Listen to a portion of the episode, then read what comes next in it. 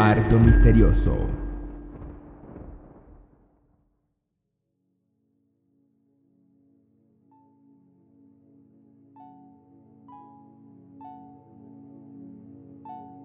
Bienvenidos una vez más a todos los oyentes que visitan este podcast. Gracias por escucharnos una vez más. Si nos oyes desde YouTube, recuerden suscribirse y activar la campana de notificaciones o si nos oyes desde Spotify, Apple Podcasts, Google Podcasts o demás plataformas de streaming, suscríbanse para que les avisen cuando estrenemos un nuevo episodio. Hoy, Lina y yo entraremos en una de las zonas más misteriosas del planeta Tierra, un lugar que esconde un sinfín de anécdotas, desapariciones y muertes de las cuales no se tiene una explicación concreta hasta nuestros días. Hola a todos los amantes del misterio. Estoy completamente de acuerdo.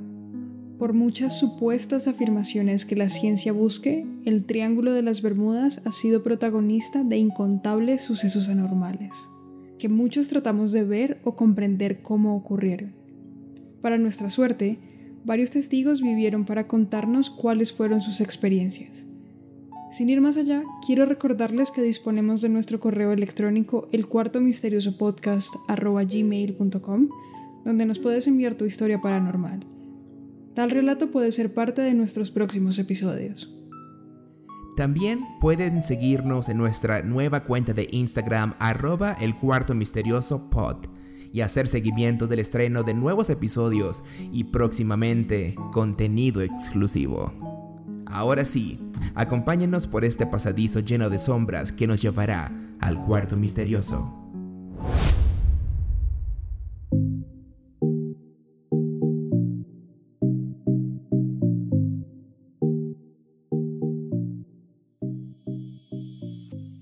El mar, radiante sol, la perfecta combinación para pasar un día maravilloso un lugar con casi un millón de kilómetros cuadrados, las aguas del Océano Atlántico, tiene una parte comúnmente llamada el Gran Cementerio.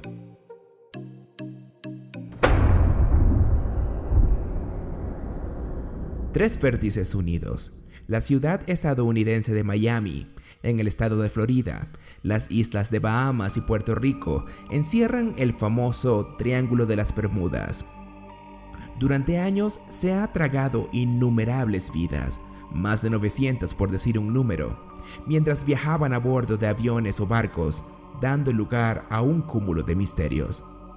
El inestable tiempo generado por la corriente del Golfo y un denso tráfico marítimo explican buena parte de los desastres acaecidos allí. Pero no todo parece ser problemas de meteorología. Tal es el caso del vuelo 19. Un grupo de 6 aviones y 27 personas se esfumó sin dejar prácticamente rastro alguno.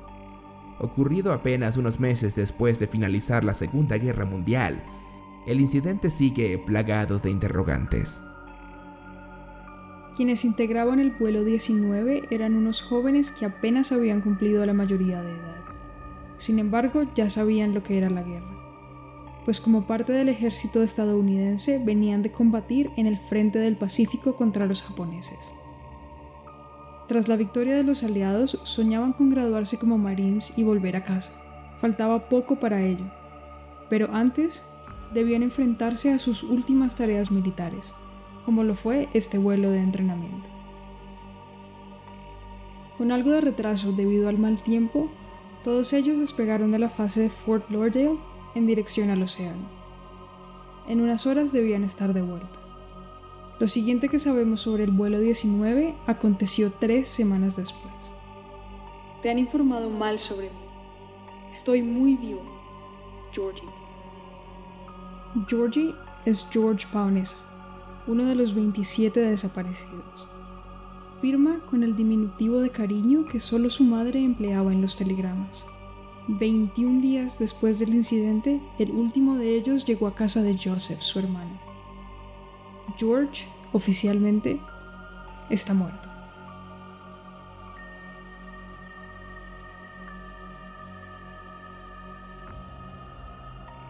Hay una teoría que quizás baila entre lo real y lo ficticio, y habla de una especie de niebla electrónica. Este concepto lo acuñaron Rob McGregor y Bruce Gernon en su libro The Fog, o La Niebla en español. Ambos, sobrevivientes de un accidentado viaje por la zona, aseguraron que un vórtice, en medio de una niebla espesa, chocó contra las alas de su avión. Debido a esto, todos los aparatos tecnológicos del antiguo avión se estropearon dejando a ambos sin rumbo ni visión. Esta es la historia.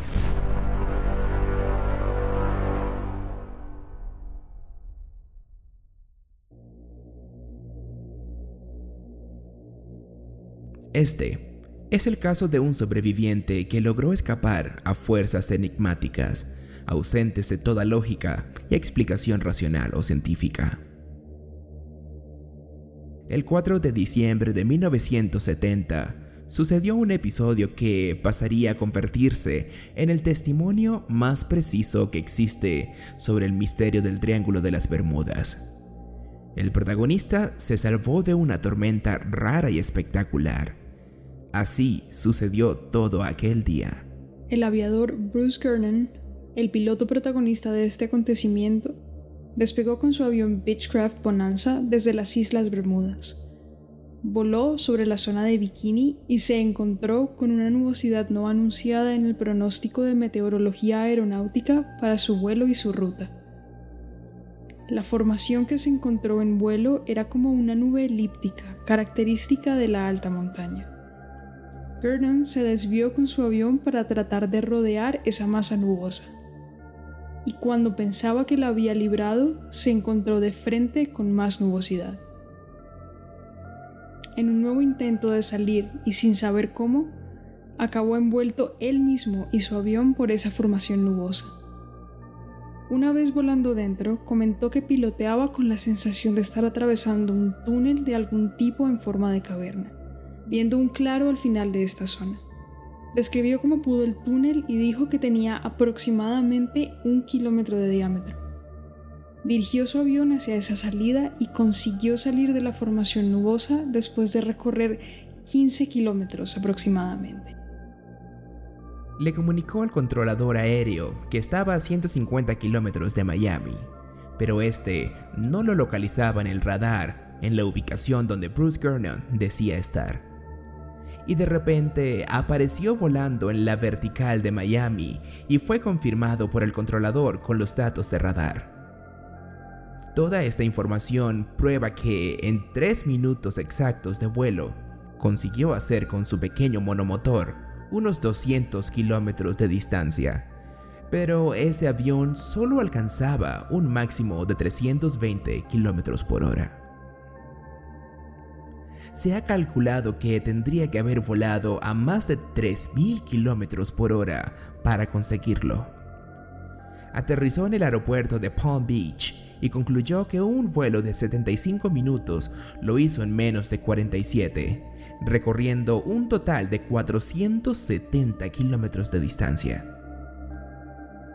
Al bajar del avión, descubrió cómo todo el fuselaje tenía una capa de neblina grisácea pegada en la estructura, como una especie de burbuja. Y describió el túnel dentro de la nubosidad como si volara por dentro de un tornillo, con esos trazos curvados en los laterales. Le fallaron las dos brújulas de a bordo, el sistema eléctrico y también el motor por momentos. Declaró que veía todo gris desde las ventanillas del avión, del mismo color que esa niebla extraña y pegajosa, que aún cubría el fuselaje a su llegada al aeropuerto.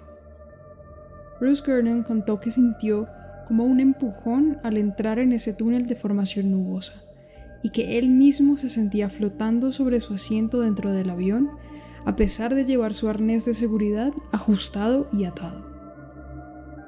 Cuando salió de la formación nubosa, todo funcionó de nuevo perfectamente. Para su sorpresa, el tanque de combustible estaba prácticamente lleno en su pequeño avión, habiendo gastado apenas unos pocos litros. Muchos científicos hablaron en aquel entonces que pudo haberse tratado de un pliegue espaciotemporal o algún tipo de agujero de gusano y muchos calcularon que para impulsar algo material en un tubo sería necesaria la energía de varias bombas atómicas. Todo esto quedó en un simple planteamiento científico. Así fue como nació uno de los primeros testimonios sobre el Triángulo de las Bermudas, de un ser humano que vivió una experiencia tan extraña como enigmática sobre esa zona geográfica, al mismo tiempo que vivió para contarlo.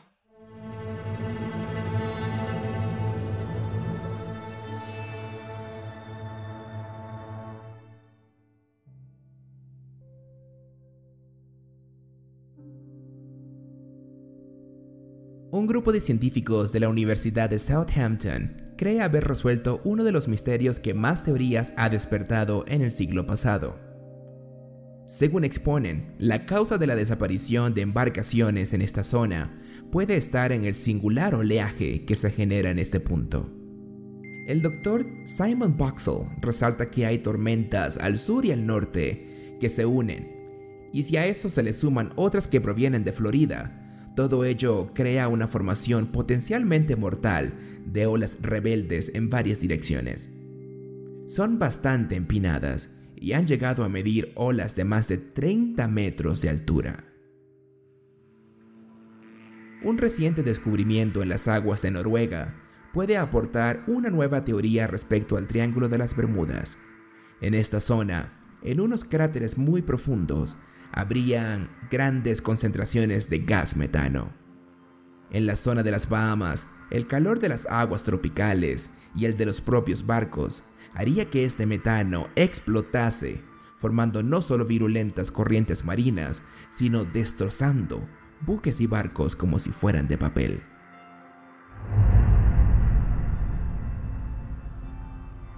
El kraken es el protagonista de la leyenda que narra la existencia de un ser parecido a un pulpo o un calamar, capaz de hundir barcos enteros.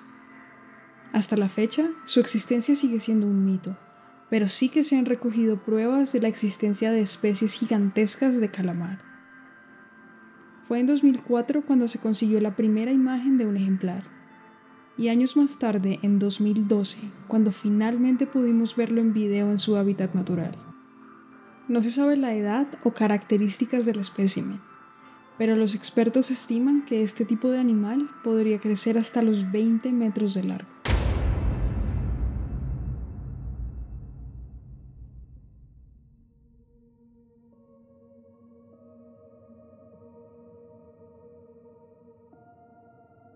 La historia de la embarcación Carol A. Deering es uno de los enigmas más grandes sobre barcos desaparecidos en el siglo XX. Nos remontamos al año 1920, mes de agosto para ser más exactos. La goleta que constaba de cinco mástiles zarpó, el inicio de un viaje tranquilo. Salió desde Norfolk, Inglaterra, con destino a Río de Janeiro. Un viaje sencillo para el Carol A. Deering y para sus 11 tripulantes. El primer tramo fue bastante llevadero. Los tripulantes decían que con su capitán a la cabeza no hacían presagiar nada de lo que les ocurrió semanas después. Es más, los miembros de esta goleta se permitían el lujo de bromear en su propia bitácora, haciendo referencia precisamente a lo manso que estaba el mar y a las pocas incidencias que se registraban. Sin embargo, para desgracia de aquellos que pensaban que sería un viaje plácido, todavía quedaba lo peor. Y es que cuando pasaron cerca de la costa de Puerto Rico, sin saberlo, ya estaban en las aguas del Triángulo de las Bermudas. Como era de esperarse, el barco nunca más salió de allí con sus tripulantes, aunque, siendo rigurosos con los datos de la historia, en teoría sí salió, pero solo la coleta, sin personas en su interior, sin rastros. El 31 de enero del año 1921 fue cuando este barco hizo acto de presencia como si de un fantasma se tratara, varado en la costa de Carolina del Norte en Estados Unidos. Aquí, y una vez las autoridades competentes comenzaron la investigación, encontraron varios puntos a los que no hallaron explicación alguna. Por un lado, no había signos de agresión de ningún tipo. Además, una vez se analizaron los cuadernos de a bordo y demás bitácoras, se llegó a la conclusión de que tampoco habían sido abordados. Pero lo más escalofriante fueron dos detalles. La temperatura de la comida no estaba fría y por otro lado había un olor extraño en la goleta. Un olor que tenían los mismos barcos cuya tripulación habían pasado por el Triángulo de las Bermudas. Un olor raro, rancio. ¿Habría viajado en el tiempo la embarcación Carol A. Deering?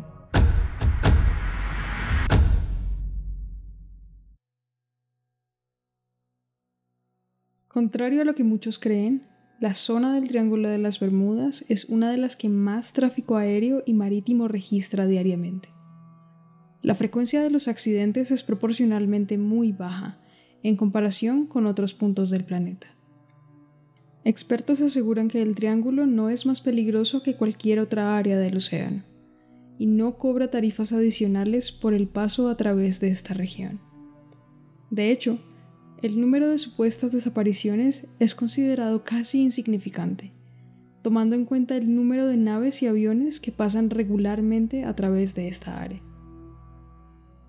Pese a los tan raros fenómenos de naturaleza desconocida, hay otros que narran extraños acontecimientos que aunque no dañaron a nadie, sí te dejan pensando en su origen. Escuchemos este otro relato.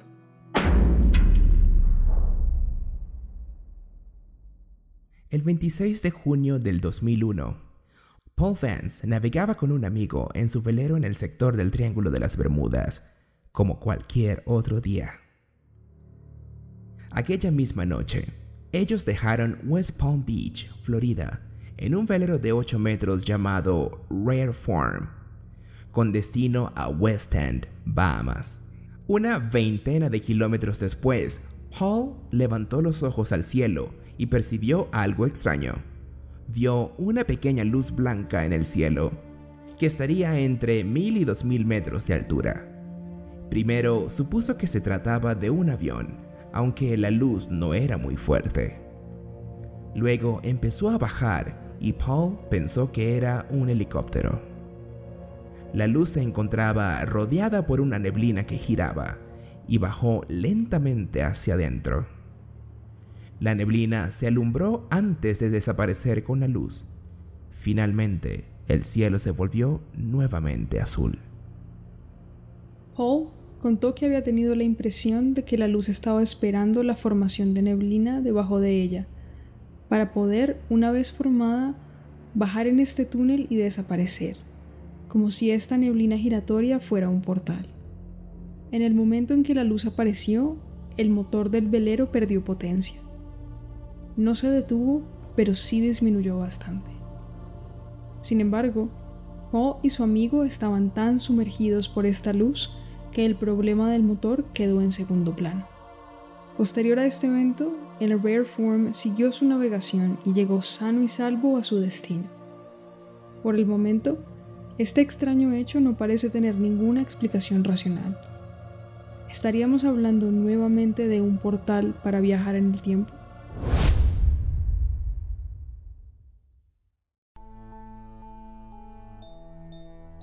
Las teorías de los fenómenos suscitados en el Triángulo de las Bermudas, desde las más extravagantes a las más científicas, siguen navegando en el tinte de lo misterioso.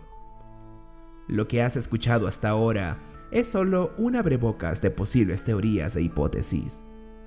Aún así, buscan siempre imponer una presunta realidad. No hay nada en esta zona de nuestro planeta que sea de especial relevancia comparándola con otras. Pero nos queda claro que para el ser humano la idea de algo sobrenatural siempre será más romántica porque ¿qué sentido tiene la vida sin un poco de misterio? De esta forma hemos llegado al final de este episodio. Si te gustó, compártelo con todos tus amigos en redes sociales. Así podremos llegar a más amantes del misterio, como tú o como yo.